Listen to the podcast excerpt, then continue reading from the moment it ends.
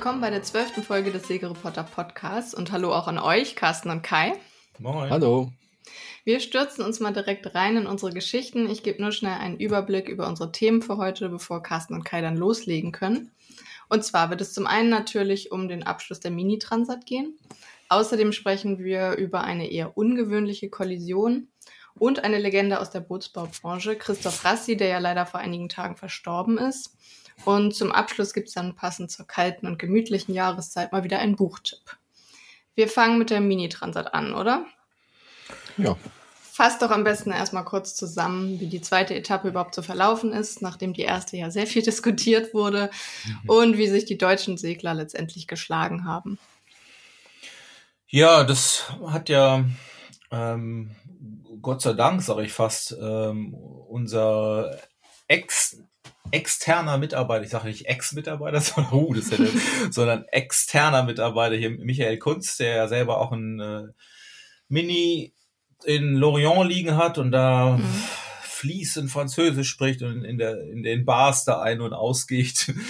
und äh, der hat ähm, tatsächlich sehr beschlagen immer die, äh, oder viele der äh, Tageszusammenfassungen gemacht. Und zwar unterstützt von Oliver Tesloff, der mich da auch sehr gerne sehr herzlich danken will auf, auf diesem Wege nochmal. Der Oliver ist selber Mini-Transat gesegelt, auch auf einem ähm, sehr guten Niveau und ähm, kennt sich natürlich auch aus da in der Szene und er hat immer halt ähm, so ein paar Internas, die er wusste, was, wie das im Grunde auf so einem Mini läuft und auch mit, mit in unsere Berichterstattung einfließen lassen. Und äh, Während, ja, ich habe es auch nur am, am, Tracker verfolgt und was die, die großen Medien, sag ich mal auch die französischen Medien äh, drüber schreiben, um da ein bisschen im, im, im Thema zu sein. War natürlich sehr spannend, weil wir ja drei deutsche, oder deutsche sage ich schon, drei, doch, da werden tatsächlich drei deutsche Teilnehmer dabei, vier deutschsprachige. Mhm. Und ähm, klar, Christian Kagel, der Österreicher, äh, Lennart Burke und natürlich äh, Melvin Fink. Und die nach der ersten Etappe ja, also Melvin lag ja auf dem ersten Platz, dann ähm, durch die Zeitgutschrift sind die anderen, wie war denn das, 24 Stunden rangerückt, ne, glaube ich, genau. Die haben ja eigentlich zwei, mhm. zwei Nächte ähm, in, in, Haf, in den Häfen da äh, Schutz gesucht und nach dem Fehler der Wettfahrtleitung, äh, den die Jury so gefunden hat, wurde da eine Zeitgutschrift ausgesprochen. Und insofern wurde das dann wieder ziemlich knapp in der, in der Gesamtwertung. Und muss man sagen, dass die ist im Sonderfall, also nicht wie beim äh, Volvo Ocean Race oder dass dann quasi nur die Platzierungen zählen und einfach addiert werden oder bei jeder normalen Regatta, sondern da werden tatsächlich die, die Zeiten addiert. Und insofern äh, zählte das jetzt gar nicht, ob man das erste äh, gewinnt oder, oder nicht gewinnt, sondern die Zeit, die quasi in der zweiten Etappe dann über den Atlantik ging, ähm, die wurde quasi auf die erste dann draufgeschlagen und, und insofern, äh, ja, war das Spiel nochmal relativ weit offen. Klar hatte Melvin einen guten Vorsprung nach der ersten Etappe, aber das konnte sich da eben nicht sicher fühlen, weil ich glaube, der Franzose war knapp wie weit war der denn zurück? Zwei Stunden oder so, ne? Oder ich glaube, maximal zwei Stunden waren es, ja. ja. Genau. Und das war tatsächlich auch einer der, der Favoriten im Vorfeld. Und ähm, ich weiß nicht, wie man das ausspricht. Dalen heißt er. Äh, Hugo Dalen. Sehr schön. Moment, Französisch ist gar nicht so schlecht. Ne? Ich lese inzwischen so viel. Ne? Und ähm, naja, dann war das wirklich sehr, sehr spannend, die, die zweite Etappe. Und die ging los, dass tatsächlich man das ganze Spitzenfeld sich eher auf einer nördlichen Route bewegt hat und ähm, ja, der große Rest eigentlich eher im, im Süden. Und dann war das gerade, sag ich mal, auch für Fans der Deutschen sehr, sehr spannend, weil die von Anfang gerade Melvin wurde auf Platz eins geführt, äh, Lennart auf zwei und umgekehrt. Die haben sich ständig und denken, hä, wie? Ähm, das hat nur sehr schief ausgesehen, weil diese Platzierungen, die zählen halt immer, zeigen immer das Boot auf direkter Strecke zum Ziel. Und die, anders als jetzt zum Beispiel im America's Cup, wo man diese, diese äh, neue Techniken sieht, das wird immer auf, oder auch beim, der Tracker beim, äh, bei der Bundesliga oder so, das wird immer im Vergleich zum Wind gesehen. Also das ist ja, die fahren ja nicht auf eine Schnur gerade halt bis mhm. zum Ziel, sondern die müssen dann immer noch mal halsen, kreuzen, hin und her. Und ähm, naja, das war also schief. Ich musste mir nun auch erklären lassen, ähm, dass tatsächlich die Minisegler, die haben so wenig Input von außen, was ja auch die große Leistung ist, da über den Atlantik zu kommen. Das soll auch deshalb, die haben da keine Computer, die dürfen eigentlich nichts. Die, die, kriegen immer den Wetterbericht und müssen sich dann selber eine Karte zeichnen. Und die haben tatsächlich auch die, die äh, Positionierung der Gegner kriegen die nur, ich glaube, einmal oder zweimal am Tag. Und dann sieht, steht da immer im Grunde nur, okay, man selber ist Erster, also im Sinne von Melvin jetzt und ähm, und denken, oh, ist doch alles, alles super. Während die aber ganz weit unten im Süden, die waren ganz lange auf dem 30., 40. Platz gezählt, waren aber eigentlich, schoben die sich vor und haben einen riesen Ab Querabstand gehabt. Äh, ich glaube, das war bis zu 500 Meilen nachher, also der südliche mhm. Kurs. Und der südliche Kurs äh, zahlte sich nachher aus und ähm, die waren also alle, die im Süden gesegelt sind, waren deutlich weiter vorne. Und da muss ich tatsächlich sagen, da, da hat mich sehr beeindruckt dieser Hugo Dallin nochmal, der ja Zweiter war nach der ersten Etappe, ähm, der auch ähm, tatsächlich auch vor diesem ganzen Breakdown und Parkzeug im, ähm, auf der ersten Etappe auch sehr, sehr weit vorne schon gelegen hat. Also sicherlich einer der, der großen Favoriten da und der, der das auch bestätigt hat.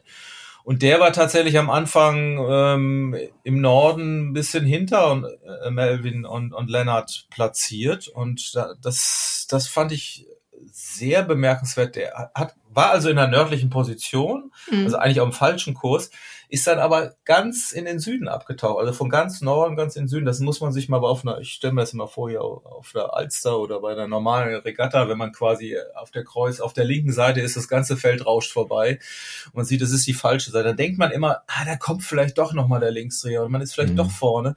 Aber dann zum Beispiel mittendrin irgendwie abzubrechen und hinter allen durchzufahren und dann doch noch auf die andere Seite und, und da dann den Dreh, das, da gehören schon richtig äh, richtig Bums zu, also da, da Selbstvertrauen. Und das hat der Franzose gemacht. Ähm, der ist tatsächlich aus der fast nördlichsten Position, einer der nördlichsten Positionen, bis ganz in den Süden äh, getaucht und hat dann, also ist wirklich teilweise auf Platz 35 gelistet worden, also äh, auf diesem, ich sag wieder, schiefen Tracker und ist dann da, aber dann auch im, dann immer noch war der Südkurs gut. Also oft ist es dann so, man wechselt die Seite und dann ist nachher doch deine alte Seite gut, aber das ist bei ihm nicht passiert. Naja, und der ist dann tatsächlich hat auch überlegen gewonnen und ich, ich ähm, muss auch sagen, man hat, hat das geliebt, dieses Video, wie der ins Ziel gefahren ist. Da muss man auch immer so ein bisschen gucken, weil das ist so diese lange Atlantikdünung ähm, diese, dann sieht man auch, wie diese, diese Boote von was sie für, für einen Spaß machen müssen. Also der sitzt da am mhm. Steuer mit seinem, äh, hast vielleicht auch gesehen, Kai, also der ist diese, diese, diese sind ja diese Plattbugboote, die mag man jetzt gar nicht mal so schön finden, aber wenn die so auf so einer Welle sitzen da und, und da runterrauschen mhm. wie quasi im Laser und wo du jede einzelne Welle bis ja endlos quasi absurfen kannst und der da runterhämmert, also das, das ist schon geil, das muss schon Spaß machen. Wobei ja. ich auch immer denke, ich könnte das wahrscheinlich einen Tag oder dann wird es ja dann müde zusammenbrechen.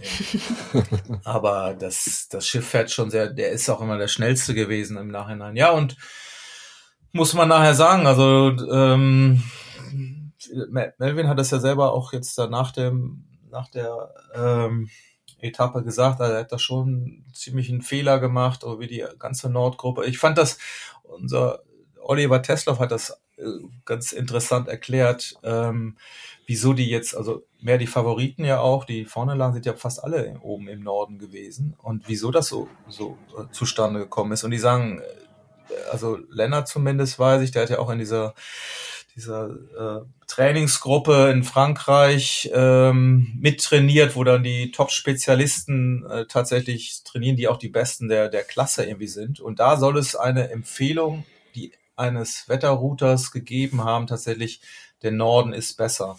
Mhm. Und man muss es ja sich so vorstellen, also an Land dürfen die ja noch alles an Infos bekommen von Wetter und Prognose und hin und her. Und da das, das heißt, die ersten Meilen sind ja noch sehr, ähm, naja, fremdbestimmt, würde ich, würde ich mal sagen, so können, sind die Infos der, der, der Spezialisten. Und das wird ja dann immer, je weiter die Prognose nach, nach hinten reicht, desto ungenauer wird das. Und äh, das soll erklärt haben, dass viele von den Guten tatsächlich im Norden gesegelt sind. und wahrscheinlich auch ein, Elvin und, und ein Lennart dann auch sich sagt, okay, die sind jetzt hier bei mir und so, da muss ich jetzt nicht nochmal was anderes machen. Ähm, aber das soll das irgendwie erklärt haben. Mhm. Ähm, was ich total spannend fand, also genau andersrum hat äh, Christian Kagel sich entschieden äh, für den extremen Südkurs. Der war gar nicht so gut am Anfang platziert, ist aber egal was kommt, ist maximal in den Süden abgetaucht am, am Anfang war, wurde auf den letzten Plätzen irgendwie geführt. Und ähm, ja, und dann dachte man, was, er hat es nachher auch erklärt, er hat sich das irgendwie mit, auch mit seinem ähm, Input so zusammen ähm, ausgesucht, dass der Südkurs richtig ist und so. Und dann hätte man eigentlich denken, also er hatte da wirklich eine, eine riesige Chance, auch diese Mini-Transat zu gewinnen, glaube ich, oder zumindest auf dem Podium zu landen. Mhm. Er hat das nachher nur dann nicht, ja, er, er war im Süden, hatte auch geholt, hätte die anderen, die nachher besser platziert waren, sind doch noch mal ein bisschen tiefer gefahren, wo es doch ein bisschen mehr Wind war, der, der Windwinkel noch ein bisschen besser war. Und da hat er, glaube ich, der wird sich nachher so ein bisschen, der wird sich ein bisschen ärgern, obwohl es natürlich, der ist, glaube ich, 20. geworden, ist auf der Etappe, aber lag da eben auch schon gut. Und eine, glaube ich, ein, zwei Halsen nochmal im Süden hätten ihm da den großen Schlag äh, nochmal ermöglicht nach vorne. Mhm. Aber so ist es ja immer beim Segeln und ja. Wie ist das denn bei der Mini-Transat, Carsten? Bekommen die auch die Positionsmeldung der anderen Seglerin mitgeteilt oder segeln die total blind und kriegen den Wetterbericht zugeschickt? Ja, ich glaube, die kriegen die Positionierung eben. Ne? Das heißt, mhm. Äh, das, äh, also die sagen dann nur, also wenn du jetzt, wie gesagt, im Norden segelst und so, oh, ich bin Erster. Und sie so, oh, geil, das läuft ja irgendwie ganz gut. Der weiß aber nicht, dass da äh, unten die 35. eigentlich ja viel näher irgendwie dran sind am Ziel. Und das hm. verschob sich dann so ein bisschen. Also sie wissen, glaube ich, dann nicht. Ich glaube, wenn sie im, direkten ähm, äh, in direkter Nähe sind, ähm, dann können sie natürlich per, per, Funk und dann haben die ja teilweise auch untereinander Kontakt, dann, dann checken sie schon, wer dabei ist. Aber diese, bei diesen riesigen Abständen wissen sie nicht, ähm, wer jetzt da unten ist und sie sehen im Grunde nur so diese, dieses Ranking, diese Tabelle denken, wow, und das heißt, das muss psychologisch total mies ja. gewesen sein, mhm. wenn du am Anfang vorne bist und da ist okay, er erster, oh, läuft der vielleicht gar nicht so schlecht und dann purzelt das langsam so 20, 30 mhm. und du denkst, okay, das, die wissen ja schon warum, die sehen ja auch die Wetterkarten, ähm, dass das im Süden dann irgendwie läuft und hast aber auch aber nicht mehr die Chance, dann da jetzt hinzukommen. Insofern. Ja. Aber auch andersrum wahrscheinlich auch schwierig, auch für Kagel zum Beispiel. Dann segelst du dann den besseren Kurs vermeintlich nach deinen mhm. Wetterkarten und kriegst mhm. die Meldung, äh, du bist letzter oder vorletzter oder ja. so. Und dann kommst du auch wieder ins Überlegen. Bin ich ja. jetzt richtig hier?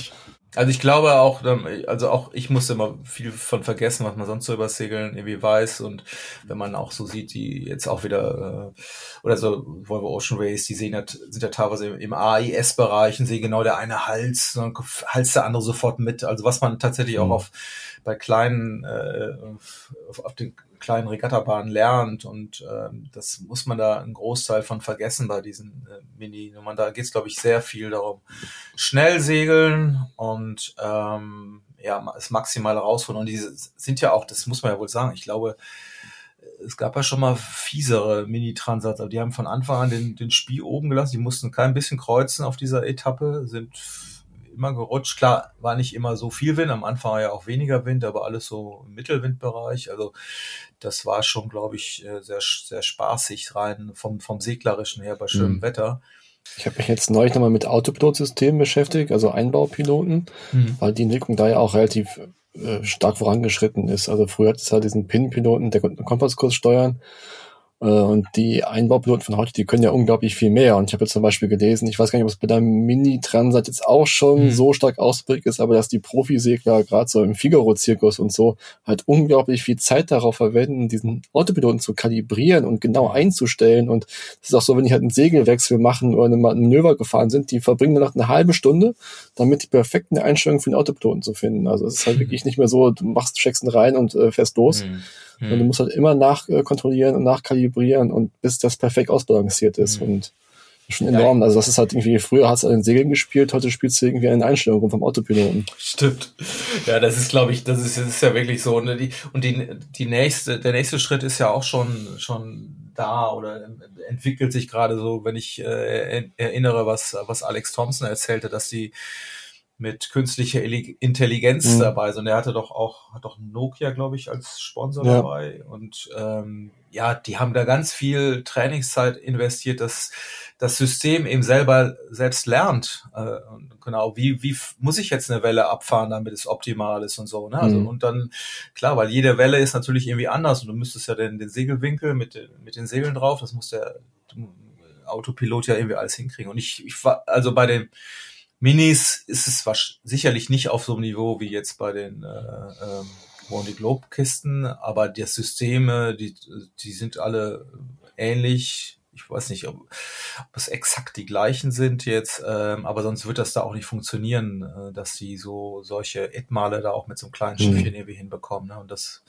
du sonst nicht, nicht, nicht schlafen kannst halt, ne? Also, also der fährt dann auch so ein kleines Schiff äh, und glitscht eine Welle runter. Das finde ich schon sehr bemerkenswert. Es ist ja viel schwieriger, so ein Schiff zu steuern, als, als jetzt ein großes halt, ne, ja. wo du andere Ausschläge hast.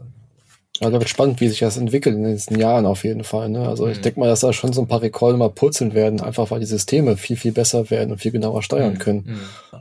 Also es galt tatsächlich bei den IMOCAs, dass da also alle haben ja immer auf diese Foils geguckt und wie, dass deshalb das alles so die die Endmale sich so ver, vergrößert haben, die, die Geschwindigkeiten. Aber viele mhm. sagen auch, fast den gleichen Anteil haben eben diese Autopilot-Entwicklung ja. und das ist auf so einem, so einem großen hohen Niveau sich irgendwie entwickelt. Und ich, ich weiß klar, früher hat man haben die doch immer gesagt, oh Scheiße, heute Nacht wieder fünf Sonnenschüsse oder so, ja. wenn du dann in der Koje liest und, und wieder irgendeine Welle runtergeballert ist und dann liest du da ewig auf der Seite. Also das hat man jetzt kaum noch von gehört, finde ich so. Aber, ja, stimmt.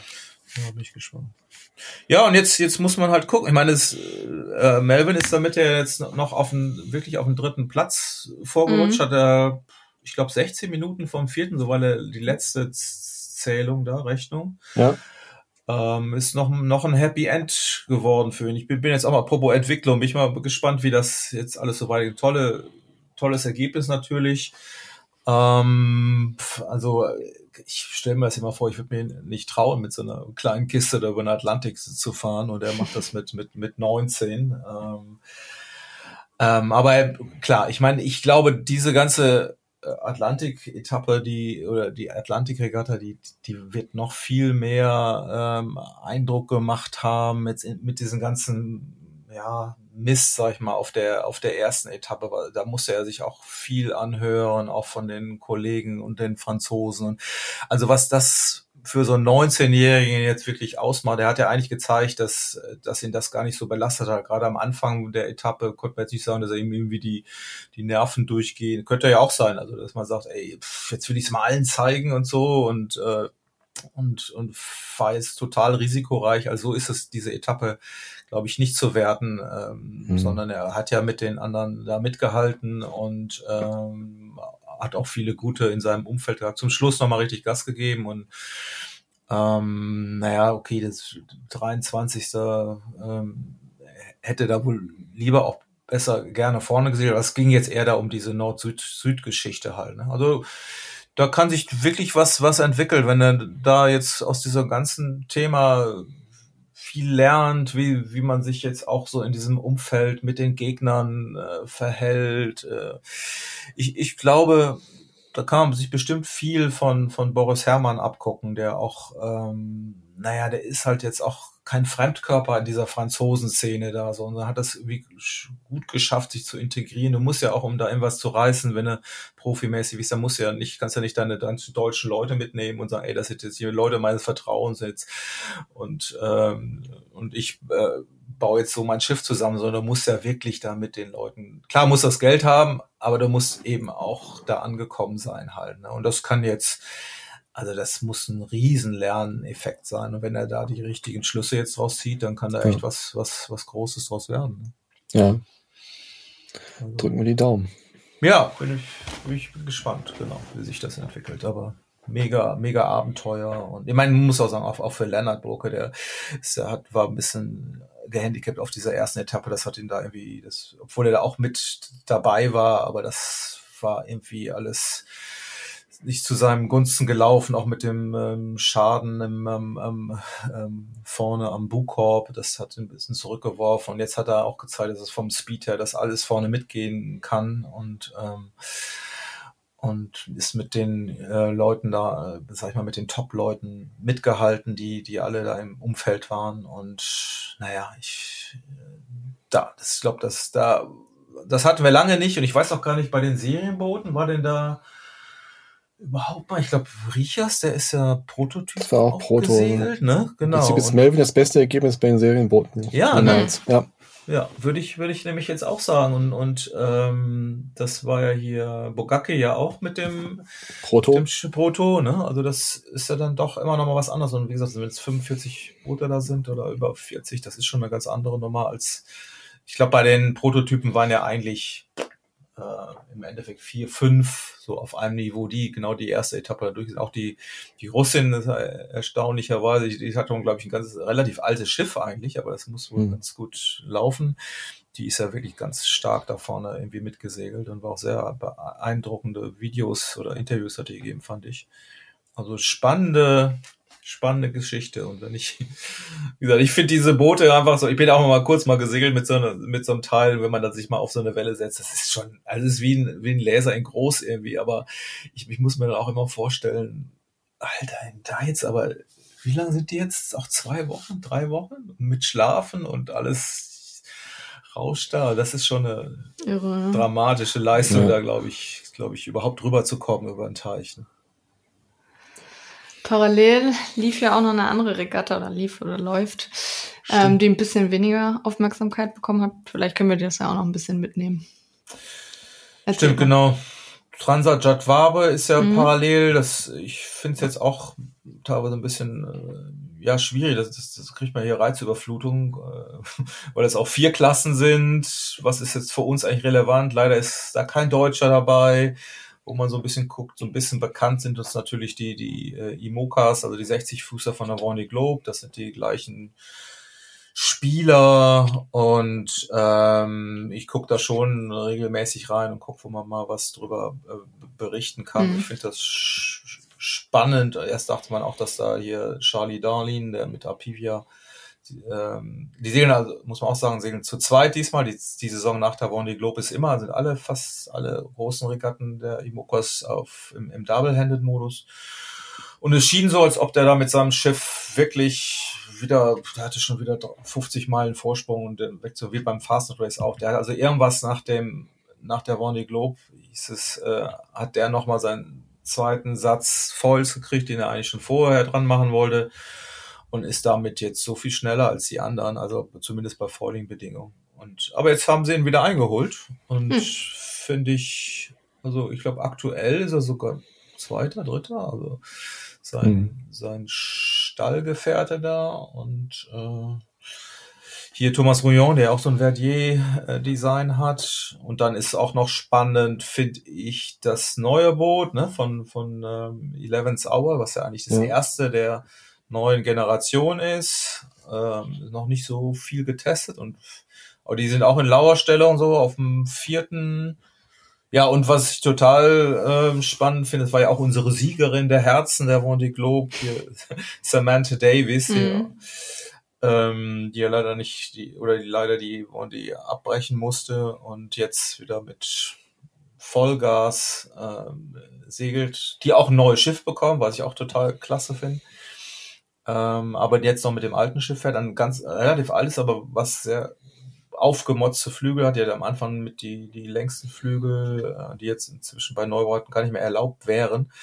Also die hält da mit bei den großen Booten, äh, bei den großen, bei den großen, groß, großen Booten wollte ich gar nicht sagen, sondern bei den, äh, bei den großen Regatten, bei den großen neuen Booten. die bei den Imokas im Grunde, also die, das ist ja jetzt schon quasi so eine, so eine Positionierung für die nächste Vendée Globe. Mhm. Ja, und ähm, fährt da ganz vorne mit. Was ich ganz lustig finde, äh, die, die haben ja mal so, so einen familiären Zweikampf, hat sie mit ihrem Mann, äh, mhm. Athanasio, ich sag mal, das, das Dream Team, der, die, nee, das, wie sagt man, das Dream Paar oder das Traumpaar, genau, das Traumpaar der, der Hochseesegler Ähm, und die hat, und der hat ja das Boot von Boris Herrmann gekauft. Und das ist nominell eigentlich sollte schneller sein als das von seiner Frau. Jetzt sagt man, endlich hat er mal ein Boot, das genauso schnell ist wie, wie sonst muss hat er immer ein altes Boot gehabt und oder er musste an Land sein, weil als sie die erste Bonnie Globe, glaube ich, gefahren hat und musste das Kind hüten, was ja nett ist, ist ja alles sehr äh, Aufgabenteilung. Das haben die wirklich perfekt irgendwie hingekriegt und ein gutes Beispiel für Modernität. Ähm, aber jetzt hatte er eben, ist ja auch die letzte Vendée Globe gefahren, aber auch mit einem viel langsamen Schiff ohne Foils. Jetzt hat er eins mit Foils, es hat eins, was nominell auf Augenhöhe ist, mit dem, nämlich das von Boris Herrmann und mit dem von seiner Frau. Und ähm, naja, war auch schon fast vorbei, aber der fährt da jetzt irgendwie, kommt nicht so richtig in die Gänge. Es ist noch hm. nicht die Hälfte passiert, aber kann noch kommen, aber ich glaube, der will es jetzt auch mal zeigen. Mhm. bevor, bevor seine Frau, die kriegt ja, kriegt ja einen Neubau, also er hat ein neu, äh, neues mhm. Boot auf, wie viele von den anderen, die alle neu bauen. Und dann wird er äh, zumindest technisch erstmal wieder ins Hintertreffen geraten. Aber egal, ich glaube, die mhm. haben dann großen Spaß dran. Das ist eher so für uns Journalisten, äh, naja, dass man mal drauf guckt. Äh, ja. naja. Was ich ja auch spannend finde, ist, dass die Streckenführung ja eigentlich anders liegt als zum Beispiel bei der Mini-Transat, wo es einfach an rüber geht. Aber hier müssen sie auch eine andere Marken im Atlantik ansteuern, sodass die Strecke effektiv viel, viel länger wird und auch ganz anders angesteuert werden muss. Das ist ja viel, viel spannender, als einfach nur rüber zu segeln, oder meinst du nicht? Ja, ich, die müssen ja tatsächlich zweimal durch die Doldrums dann durch, zumindest. Genau. Ja, und dadurch wird's in der Flaute. Ich meine, ich glaube, ist ja eigentlich für die Segler eher so ein bisschen Topfschlagen dann, wenn du da durchfährst. und für den Zuschauer ist es nett. Ich weiß gar nicht, ob die immer da alles so berechnen können, ob das Leistung ist oder Glück. Ich habe ja immer so das sagt man ja auch sonst, jetzt bin ich wieder beim, beim Baggerlochsegeln oder so, oder Winddreher, man meint ja schon, welche antizipieren zu können und die Guten können es vielleicht besser als die anderen, aber wenn du jetzt, klar, ich glaube, die können ja auch dann irgendwie Squalls und Wolken sehen, aber, aber manchmal habe ich auch das Gefühl, es ist dann wirklich einfach Glück, wo du da durch, durchfährst oder, oder eben nicht, weil du es den anderen nicht beeinflussen kannst. Ähm, aber, aber trotzdem sind die Guten da immer wieder vorne und, und äh, aber da kommt so ein gewissen, so, so ein kleiner Würfelaspekt dazu. Und wenn die jetzt zweimal da sogar durchfahren, äh, nämlich ja einmal genau um diese Insel da irgendwie rum und dann wieder hoch, äh, dann ist es auf jeden Fall spannend bis zum Ende. Dann können die anderen mal wieder, wieder aufschließen.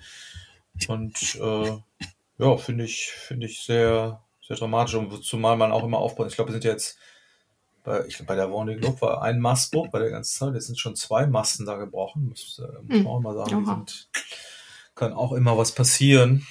Mhm. Ähm, naja, aber ja, ich glaube, das sind dann eher die Projekte, wo dann die Boote, sag ich mal, es um die Welt geschafft haben und jetzt vielleicht die Folgegeschichten, also nach der Vendée Globe, dass dann irgendwas kaputt geht oder so. Keine Ahnung, ja. was, was das ist.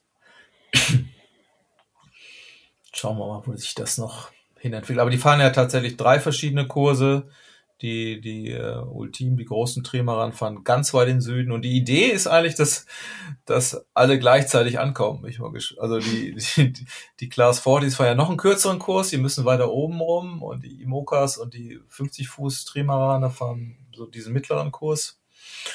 Ja, mal, mal gucken, wie sich das noch gestaltet, wie spannend das noch wird. Machen wir mal weiter mit Christoph Rassi. Der legendäre Halber Grassi-Gründer ist vor gut einer Woche im Alter von 87 Jahren gestorben nach kurzer Krankheit. Wer von euch will ein bisschen was zu ihm erzählen, wie damals für ihn alles anfing und wie es überhaupt zum großen Erfolg von Halber Grassi kam? Ja, ich fange einfach mal an. Gut. Halber Grassi gilt ja heute als Synonym für das Fahrtenschiff schlechthin. Ich glaube, jeder Segler kennt den Namen Halber Grassi und jeder Segler erkennt eine mhm. Rassi auch schon aus weiter Entfernung. Dabei beginnt die Geschichte von Halbergrassi relativ klein und unscheinbar. Wir könnten jetzt an verschiedenen Punkten in die Werfgeschichte einsteigen. Ich würde aber vorschlagen, wir beginnen im Jahr 1960. Denn das ist das Jahr, in dem der jüngst verstorbene Christoph Rassi in Schweden eintrifft. Ursprünglich kam er aus Bayern am Starnberger See, war gelernter Glaser, hatte aber einen großen Traum. Er wollte Schiffe bauen. Die Legende will es, dass er mit seinem Fahrrad von Bayern nach Schweden fuhr. Doch das stimmt wohl nicht so ganz, wie wir jetzt herausgefunden haben. Er kam wohl mit dem Zug an. Hm. Jedenfalls kommt er 1970 auf Öros an, einer kleinen Insel in der Nähe von Göteborg und findet dort eine Stelle in einer kleinen Werft, wo er das Bootsbauhandwerk hm. lernt. In seiner Freizeit baut er auch Eingebote, die er selber auf Regatten sehr erfolgreich segelt und die er anschließend mit Gewinn auch verkaufen kann. Ebenfalls auf Euros betreibt Harry Hallberg eine Werft, in der unter anderem Vollgebote gebaut werden, aber auch die Eigenkonstruktion, die P28, das war ein kleines Fahrtenschiff, zuerst aus Holz, aber Hallberg baut auch schon früh in den 60er Jahren die P28 aus GFK. Gerade in den USA war ein sehr beliebtes Boot gewesen, sodass Harry Hallberg am Ende über 500 Boote dieses Typs bauen kann. Jedenfalls sucht Harry Heilberg 1965 in der größeren Hallen, um zu expandieren. Und auch Christoph Rassi ist auf der Suche. Und die beiden werden sich schnell einig. Dann übernimmt Christoph Rassi die ehemaligen Hallen von Harry Heilberg und Harry Heilberg baut sich was Neues auf mit größeren Hallen. Jetzt folgt so eine Zeit, in der Harry Hallberg und Christoph Rassi recht ähnliche Yachten bauen. Rassi lässt zum Beispiel die Rasmus 35 bauen, von Olle Enderlein gezeichnet, mit 35 Fuß für die 60er Jahre ein unglaublich großes Tourenschiff, was sehr, sehr beliebt ist und auch heute noch sehr, sehr begehrt auf dem Gebrauchbootmarkt ist, weil schon damals die Bauqualität sehr, sehr hoch war. 1962 geht Harry Halberg in den Ruhestand und Christoph Rassi übernimmt Halbergs Werfgelände in Erlös. Und weil Halbergs Name ein gutes Renommee besaß, tauft er die neue Werft auch Halberg Rassi. Und nicht nur Rassi. Und das ist quasi die Geburtsstunde der Werft, wie wir sie heute kennen. Da hat alles begonnen. Der Rest ist Geschichte. Ähm, aber Carsten, du hast doch Christoph Rassi auch mal persönlich getroffen. Erzähl doch mal, wie der Mann so war. Ja, ja, wirklich. Ich habe ich hab das auch immer wieder geguckt, meine, als ich das jetzt gesehen habe. Ich, zwar habe ich tatsächlich 2007 ein längeres Interview mit ihm auf, auf der Messe gemacht. Das ähm, und das war, ja, ich muss sagen, sehr be beeindruckend. Also das haben wir auf mehreren Seiten gedruckt damals. Und ähm, Anlass war, ähm, dass er von der seiner Weltumsegelung wieder zurückgekommen ist. Und ähm, ich glaube 2003 hat er ja die Werft dann an seinen Sohn übergeben. Mhm. Dann, dann war er kurz danach, war er plötzlich weg. Und dann, hä, was, was, was ist da passiert? Ja, und er ist tatsächlich mit seiner Frau ähm, auf zweijährige Weltreise gegangen. Und zwar im, im Rahmen der, der Blue Water Rally und ähm, also jetzt nicht so nach dem Thema habe ich schon immer geplant und äh, ja da will ich überall hin, sondern er hat sich offenbar da auch so ein so ein bisschen mit, mitreißen lassen. Ich, ich weiß nicht, dass ich ihn äh, damals fragte, oder ja, warum denn jetzt plötzlich oder was, was war die Idee dahinter? Also man hätte so denken können, okay, jetzt hat er sein Lebenswerk da äh, beendet und ähm, jetzt, um ja nicht, nicht in so ein Loch zu fallen, ne, was ja oft so der, der, der Fall dann ist, wenn man seinen, seinen Job beendet, dass man dann jetzt so eine Therapiemöglichkeit sucht und, und segeln, das machen ja viele danach halt. Ne? Aber das hat er entschieden zurückgewiesen.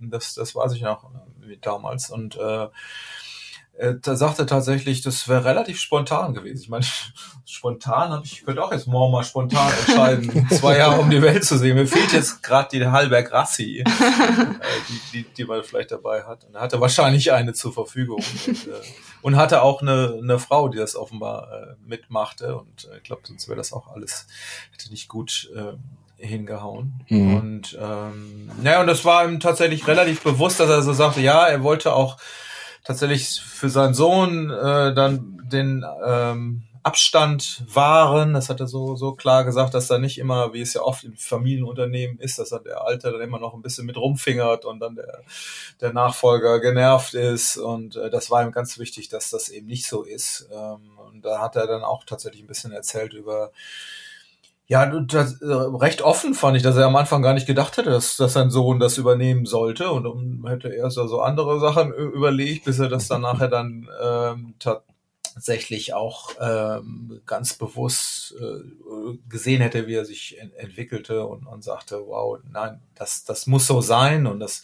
hat ja auch perfekt gepasst danach. Halt, ne? Die müssen das schon, schon ziemlich richtig gemacht haben und ich kann mich mhm. nur erinnern, dass er ja, war eine, war eine beeindruckende Persönlichkeit. Und man hat ja manchmal so Leute, die, die was darstellen und dann ist man ganz enttäuscht und, und ich meine, der Name, ich könnte auch ihn persönlich jetzt nicht äh, bis dahin und dann der Name äh, Rassi, ich meine, das ist eigentlich, eigentlich total cool. Ich meine, das, das, man, denkt ja sofort an Rassig, ne? Und ich weiß, dass der, ja. das Hallberg Rassi, ich gab mal so, so Umfang, welche Markennamen im, in der Segelbranche sind die eingängigsten? Und da wird immer Halberg Rassi genannt. Ne? Also ja, ist auch dafür für viele Segler in Deutschland mal das Traumboot schlechthin, eine Halberg ja. Rassi. Ganz egal ja. welcher Größe. Das kann die ganz kleine sein, ja. aber auch die ganz große. Also Halberg Rassi auch auf, auf, Messen, auf den Messen, auf den Ständen, Krass. dann stehen sie ja Schlange, um sich eine neue Halberg Rassi anzuschauen. Aber so. wie, ist, wie ist denn das, Kai? Ich, ich, für mich stand Halberg Rassi, und das habe ich ein paar Mal auch gelesen, eigentlich immer für Mittelcockpit. Ist, ist das so? Aber es gibt doch auch bestimmt, oder gibt es nur Mittelcockpit Yachten von Rassi? Nee, also nicht mehr. Früher auf jeden Fall. Also, wenn wir mal ganz kurz mal zurückspringen ins mhm. Jahr 72, da kam mal die Monsun auf den Markt einem mhm. Halberg Rassi. Das ist ein 31 Fuß Schiff das hatte noch ein Achtercockpit damals, ganz mhm. klassisches. Aber die Rasmus davor, die äh, Rassi selber gebaut hat unter einem Namen, die hatte auch schon das Mittelcockpit. Und im Prinzip ab äh, den 70er, 80er Jahren, dass dann die nächsten Schiffe kamen von Halberg Rassi, wie die 41er oder auch die 38, das sind mhm. alles Mittelcockpit-Yachten. Und ähm, das war auch so ein bisschen dieser Ruf der, der stäbigen Fahrtenjagd, das sichere Mittelcockpit. Genau, das, genau. Ver das Verb stäbig, musste, die Vokabel musste ich auch früher mal lernen. Oder wir hatten eine große Diskussion, äh, kann man das zum Beispiel in der Überschrift setzen, wissen das alle Leute, was stäbig heißt, aber mit Halbeck Rassi wird, wird das, glaube ich, dann gerne beschrieben auch, ne? Ja klar, es ist die, die, Eigenschaft des Schiffes einfach sicher zu segeln mhm. und also jetzt nicht unbedingt super agil zu segeln, da halt sehr sicher auf dem Ruder zu liegen und sicher zu segeln, nicht nass zu segeln, halt ein stäbiges Schiff einfach, was sehr, sehr mhm. auch bei in schlechterem Wetter gut segelt und sicher segelt vor allem. Ne? Mhm. Und äh, da ist Halbe Grassi einfach so das Synonym für guten, hochqualitativen Bootsbau, mit dem man auch lange Touren segeln kann. Ja, und, und es steht auch so als Statussymbol, ne? Es steht jetzt nicht für Billigbootsbau, sagen wir mal so, oder? Das auf gar keinen Fall, nee. definitiv nicht. Ähm, aber auch so, Halber Krass hat ja ganz viele Sachen etabliert. Das Mittelcockpit, klar, äh, mhm. nochmal darauf zurückzukommen. Ähm, die feste Windschutzscheibe zum Beispiel, den Spritzschutz, ähm, ah, auch der blaue Streifen zum Beispiel, da kam auch erst 77, bei der Halber Krassi 38 war das, mhm. glaube ich, das erste Mal vorhanden. Aber das waren alles so, so Bestandteil des Fahrtenschiffes, was auch diesen, diesen Begriff des Fahrtschiffes geprägt hat. Also mein Vater zum Beispiel mhm. hat immer von der Hypergrassi 352 geträumt. Äh, die kam in den 80ern auf den Markt. Das war auch so damals auch auf der Messe, wo eins dieser schönsten Schiffe überhaupt, mhm. schwärmt er immer noch von. Mhm. Äh, hat halt ein Mittelcockpit gehabt, eine große Achterkabine, viel, viel Platz unter Deck. Du bist doch mal auf so einem Ding richtig lang gesegelt, ne? Ja, genau. Ähm, mhm. Ich bin 2007 auf einer Halbergrassi 45 von Barcelona aus zuerst durchs Mittelmeer gesegelt, mhm. in Gibraltar raus zu den Kanaren, dann rüber in die Karibik, über den Atlantik gesegelt und dann in der Karibik noch ein bisschen rumgetuckert. Ähm, man muss sagen, es ist nicht das beste Schiff für die Karibik, aber im Prinzip, es war halt ein super sicheres Schiff. Aber wieso halt, ähm, ja. Weil, weil, zu, weil das ähm, zu, zu geschlossen ist, dann das Cockpit und so, und nicht runterspringen kannst, keine Badeplattform oder was? Ähm, hatte die 45er wirklich nicht. Ähm, mhm. Das war die 45er das erste Schiff ähm, aus der Feder von äh, German Frère, mhm. der seitdem ähm, Hausdesigner ist. Ah, stimmt, das, das mit, hat auch, der Erfolg hat viel mit dem Designer zu, zu tun, ne? Mhm.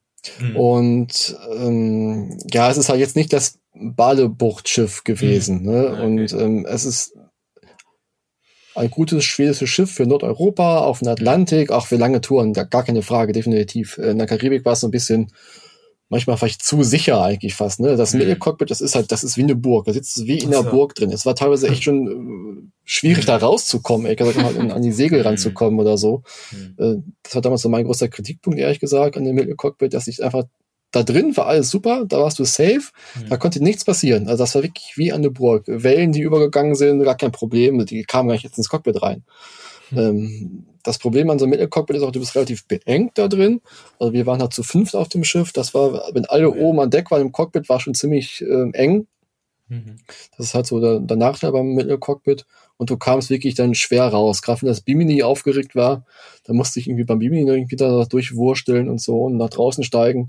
Das, ähm, das Sylt ist ja auch relativ breit. Das heißt, du kommst nicht mit einem kleinen Schritt da raus, du musst dann wirklich äh, einen großen Schritt da rausschreiten. Und das war halt auf See manchmal, da musste ich auf allen Vieren rauskriechen teilweise, wenn du irgendwie aufs, aufs Vorschiff musstest oder so. Ah, ich, Aber, ich weiß, ich, ich glaube, ich, da erinnert mich gerade, wenn du sagst Karibik, so, ich glaube, das krasse Gegenstück ist so, so eine Atoll, oder? Ich, ist das nicht mhm. von Dufour damals das Ding gewesen? Weil da haben wir tatsächlich damals auch mal äh, nur drauf gewohnt. In, zwar, ich glaube ich, die äh, in so, so eine Racing Week da oder Segelwoche da, da begleitet und da ging's, das ist einfach diese Atolle hat einfach alles offen, sieht total hässlich aus, hat sich auch nicht durchgesetzt damals, äh, aber eher so Katamaran-Style, Open und dass du sofort ins Wasser springen kannst und das ist wahrscheinlich das krasse Gegenstück dann zur äh, ja zu der Mittelcockpit Halberg Rasse. Ne?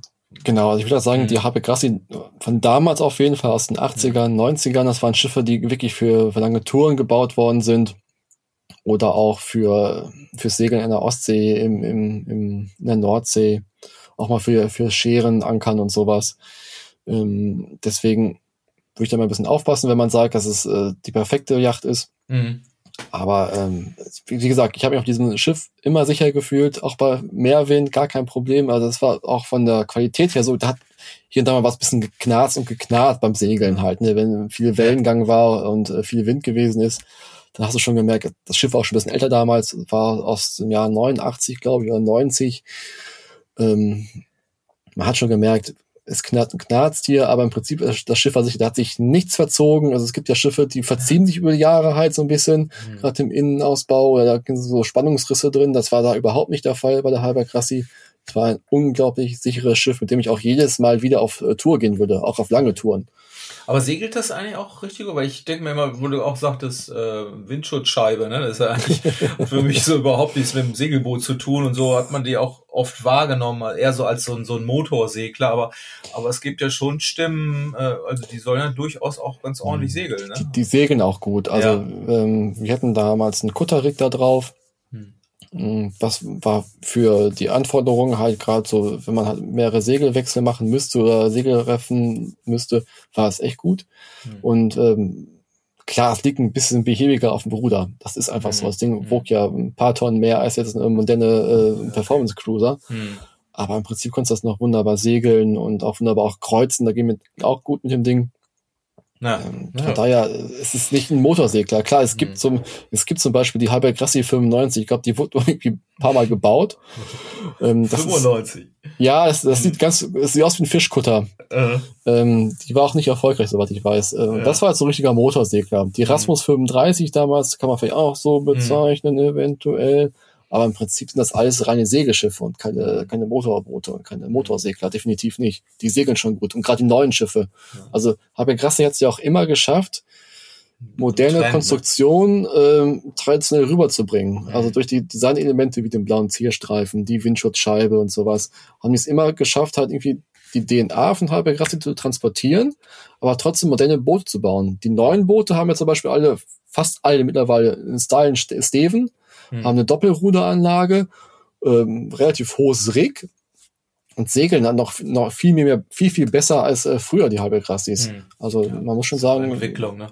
hat ja. sich, also, hm. das ist auch das, sie gehen halt immer modern mit, aber halt in einem traditionellen Gewand. Also hm. du siehst auch heute noch, das ist eine halbe Grassi, du kannst sie sofort erkennen obwohl es halt ein modernes Schiff ist, also was all, drumherum alles top modern ist und äh, auf dem Stand der Zeit ist. Also es ist nie so, dass das Modell irgendwie alt geworden ist. Also nehmen wir doch als Redaktionsjacht. Ja, sollten wir unbedingt machen. Also ich bin auch für die Halber Grassi. Was ich auch damals aber total seltsam fand, Halber Grassi hat irgendwann mal angefangen, so in den Salon so zwei Sessel reinzubauen. Die kennt ihr schon von Fotos. Da mhm. hast du an Steuerbord halt so zwei Sessel, die so schräg an der Seite stehen. Und im Hafen ist es vielleicht ganz nett, sich da reinzusetzen, seinen Whisky zu trinken und dann darüber nachzudenken, was für ein teurer Tag es gewesen ist.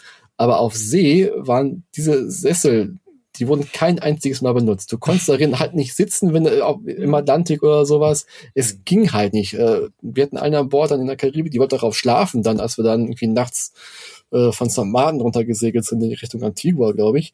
Äh, die, das ging halt nicht. Du kannst diesen Sitzen einfach ne, mit, mit Krängung und so weiter und so fort. Es ging halt nicht. Das ist.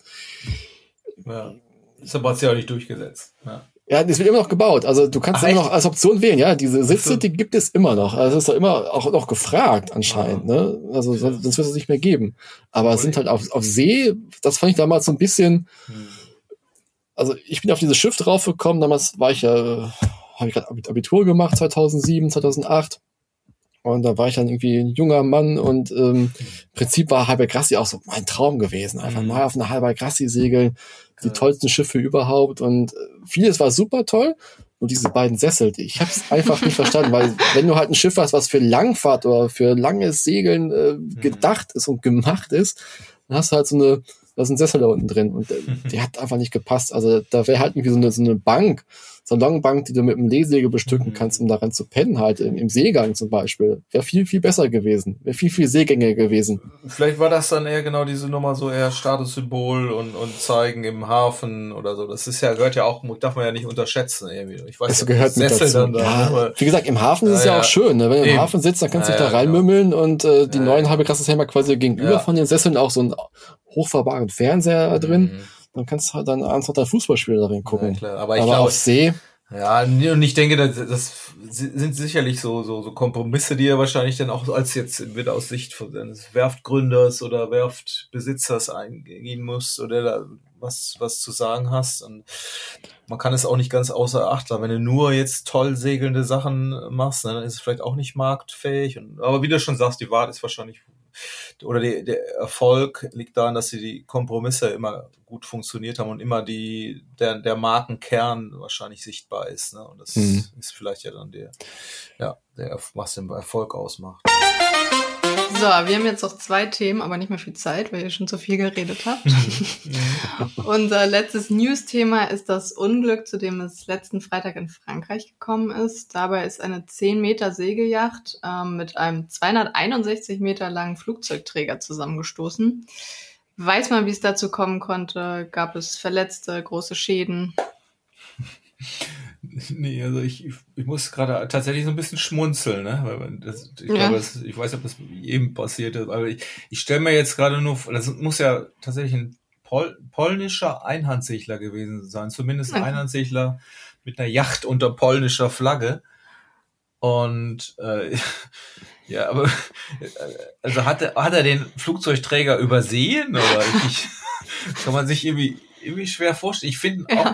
auch, auch total witzig, also witzig, naja, muss man immer, immer ähm, naja, ins Verhältnis setzen. Immerhin hat er seinen, seinen Mast verloren und ist jetzt auch was kaputt gegangen, aber dem scheint es gut zu gehen. Okay. Es ist nichts groß dramatisch passiert, aber wobei, naja, Mastbruch will man jetzt eigentlich auch gerne nicht haben. Der muss irgendwie unter das Schiff da geraten sein. Aber äh, guckt er nicht? Oder, oder ja. Und, und Flugzeugträger, den, den, den mag man ja vielleicht auch sehen. Ich finde tatsächlich aber nur lustig, in, in dieser, in dieser Pressemitteilung steht dann immer, und das habe ich, glaube ich, auch zitiert, trotz eines Ausweichmanövers der Charles de Gaulle hat der Skipper keine Reaktion gezeigt. Also die haben immer, schreiben die dann natürlich rein. Äh, ja klar, weil, weil die, die Kollisionsverhütungsvorschrift, die sagen ja auch, man, man muss äh, ausweichen, ne? Also jeder muss auch ausweichen, auch wenn er den sieht. Aber ich stelle mir jetzt gerade vor, wie der gesagt ey, guck mal, da kommt ein Segelboot, weich mal eben aus mit diesem Flugzeugträger. Da, da, tut sich erstmal stundenlang oder halbstündig lang gar nichts, wenn er an, an seinem, naja, hat, haben die Steuerräder, wahrscheinlich haben die ja gar nichts irgendwie.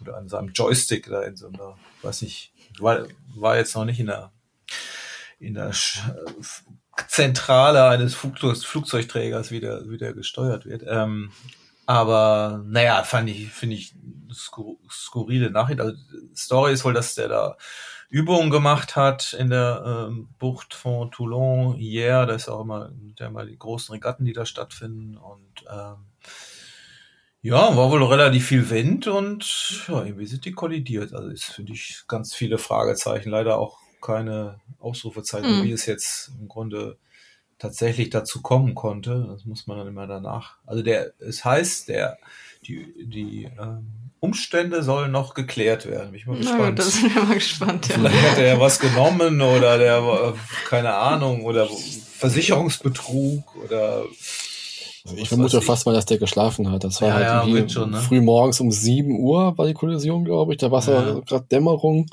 Wahrscheinlich noch ein hm. bisschen dunkel gewesen, nichts gesehen. Wobei es ist natürlich schwierig, so, so einen riesen Pot zu übersehen. Ähm, aber ich denke mal, dass der wirklich dann irgendwie sein, seine, sein Nap ja. gemacht hat. Irgendwie. Also stell, stell dir vor, du, du machst dann deinen Nap und, und dann plötzlich knallt es in mir, dann guckst du raus und siehst, siehst du Flugzeugträger neben dir. Also das, das stelle ich mir jetzt auch gerade mal sehr erstaunlich vor. Aber naja, okay, ist ja alles einigermaßen klar gegangen, also zumindest ja. an Leib und Leben und mhm. aber aber ja. naja, Flugzeugträger sieht man jetzt ja auch nicht alle Tage, ne? Also in der Ostsee ist auch eher selten, ne? Also, oder bist du auf dem Eiselmeer schon mal allen begegnet? Noch ja, nicht, nein. Ja. Ich werde berichten, wenn es soweit ist. Müssen wir jetzt auch nicht ausführen. so, dann wird es zum Abschluss Zeit für Kais Buchtipp. Ich finde, den kann man jetzt auch richtig gut gebrauchen, weil wir absolutes Lesewetter haben. Stimmt. Die letzten Tage war es echt grau in Hamburg und mhm. ja, da ja. sind wir gespannt auf dein Buch, Kai. Mhm. Na, ich habe äh, quasi mein eins meiner Lieblingsbücher zum Thema Segeln mitgebracht. Also eigentlich ist so fast mein Lieblingsbuch. Das ist nochmal vor drei Jahren eine Neuauflage erschienen bei Deus Klasing. Kostet jetzt auch nur fünf Euro. Ist eigentlich aber ein Klassiker der Segelliteratur und zwar von Karl Vettermann Barawitzka Segelt nach Malta. Habt ihr davon schon mal gehört? Nein, ich nicht. Die, aber diese ganze Bar ist doch so eine ganze Serie, ne? Ja, Barawitzka. Da gibt's ne? fünf oder sechs Bücher von. Mhm. Ähm, sind für mich die, die schönsten Segelbücher, auch die schönsten mhm. Turnberichte einfach so, die halt dieses äh, ganze Thematik Fahrtensegeln hat, humorvoll, ansprechend rüberbringen, dass man eigentlich gleich mit an Bord kommen möchte bei Barawitzka. Also ist nicht, ich dachte eher, das wäre so, so Comic. Nee, das sind ja nicht. Nee, nee, also, gut, da sind auch Zeichnungen drin, die ja Fettermann selber gezeichnet hat von den mhm. Leuten, die mitgesegelt sind. In diesem Barawitzka-Segel nach Malta geht es darum, dass äh, eine Gruppe österreichischer Segler angeboten bekommen, ein äh, Schiff zu überführen, die Hippodackel. Die soll quasi von, äh, ich weiß nicht, von Italien rüber nach Malta, also durch die Adria ist halt Barawitzka ist halt der, der Skipper, mhm. der Vettermann ist der Navigator, der, der Autor auch. Mhm. Und die sollen halt das Buch, äh, das Buch sage ich schon, das Schiff überführen, die Hippodacke, es mhm. müsste eine Contest 43 gewesen sein, sein. Und die soll quasi von Italien, Adria bis nach Malta. Und das ging damals halt an die kroatische Küste entlang, damals war es auch Jugoslawien. Da merken wir schon, dass ein bisschen älter die Geschichte. Stimmt, Jugoslawien. ne? ähm, und, und aber der, ehrliche Geschichte, also ist ja ist nicht ausgedacht oder ist das eine, eine Ich, ich weiß nicht genau. Ja, also okay. es wird immer so erzählt, dass es halt ein Turn ist, ja, der wirklich ja. so stattgefunden hat. Ich glaube, da Federmann hat auch ein paar Mal im Interview gesagt damals, dass das eigentlich so passiert. Hm. Ähm, Ob es den Barawitzka jemals gegeben hat, weiß ich nicht, ehrlich gesagt. Hm. Hm. Aber es wird da so ein Turn gestellt, der wirklich so hätte passieren können. Immer sehr, sehr humorvoll. Dann halt äh, die Charaktere, die an Bord sind.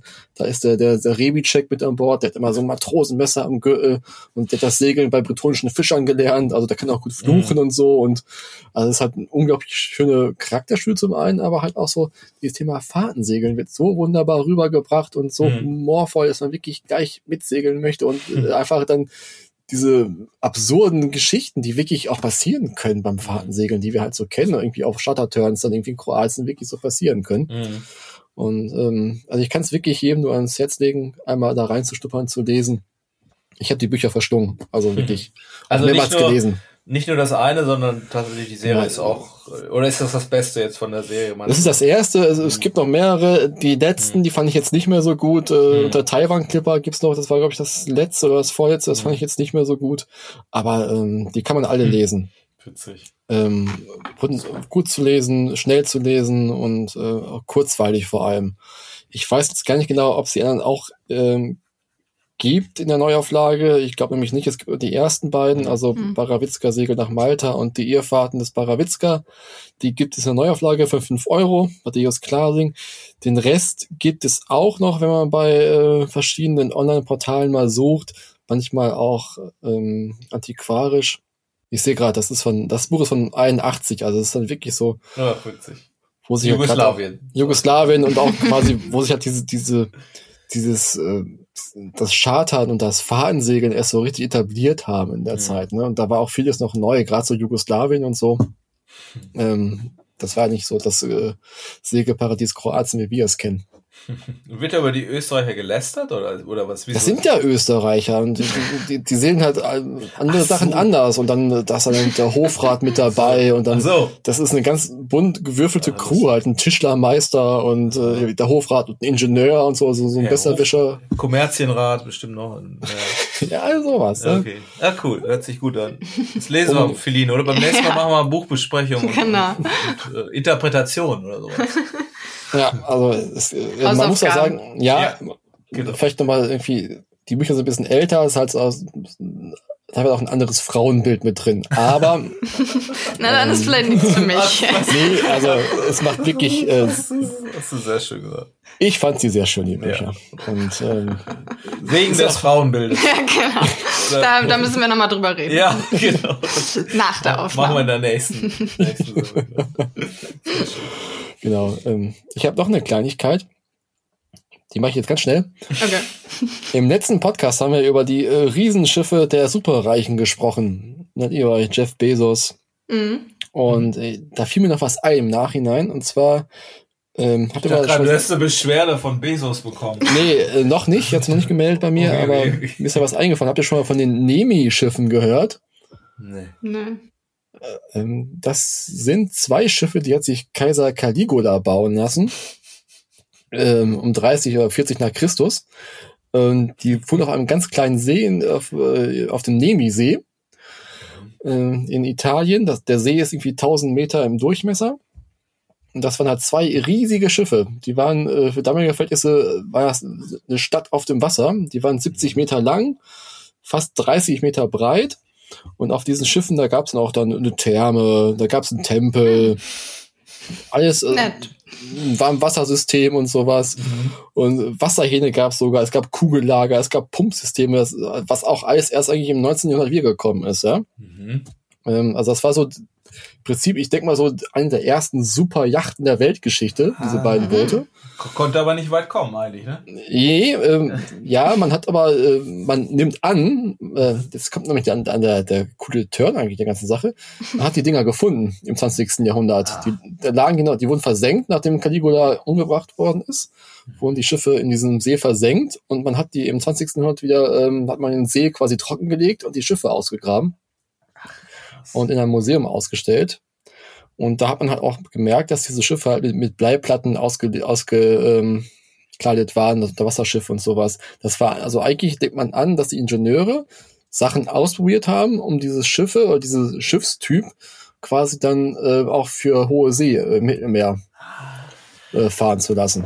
Dann ist quasi Caligula der Begründer des der, der, der Superjacht. Superjacht-Szene. Ja. Ein schöner, schöner Dreh, ja. Ah. ja. Leider sind diese beiden Schiffe verbrannt im Krieg, äh, nichts mehr von übrig. Ja. Das tut ja. natürlich sehr weh, gerade mir als Historiker. man kann es nicht ändern. Aber es ist, halt, äh, es ist spannend. Ich, ja. ich mir ist eingefallen, dass es diese Schiffe gegeben hat und deswegen wollte ich es mal kurz erwähnen. Sehr schön. Vielen Dank. Für ja, diese vielen, Info. Vielen Segelreporter Historientipp. Ja. Genau. Das ist meine Wahnsinnsstory, mit der wir jetzt ja. absch abschließen, endgültig. Jetzt mhm. dürft ihr nichts mehr sagen. Mhm. Ich sag danke fürs Zuhören und bis zur nächsten Folge. Solltet ihr da draußen mal irgendwelche Themenwünsche für unseren Podcast haben, schreibt uns gerne Mail an segelreporter.ebnermedia.de oder auch eine Nachricht auf Facebook. Und dann bis zum nächsten Mal. Tschüss. Danke, tschüss.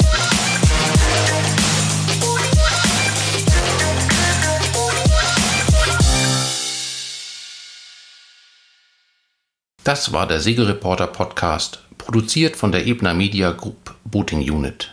In der Redaktion Philin Lehmann, Carsten Kemmling und Kai Köckeritz, Schnitt Björn Jonas.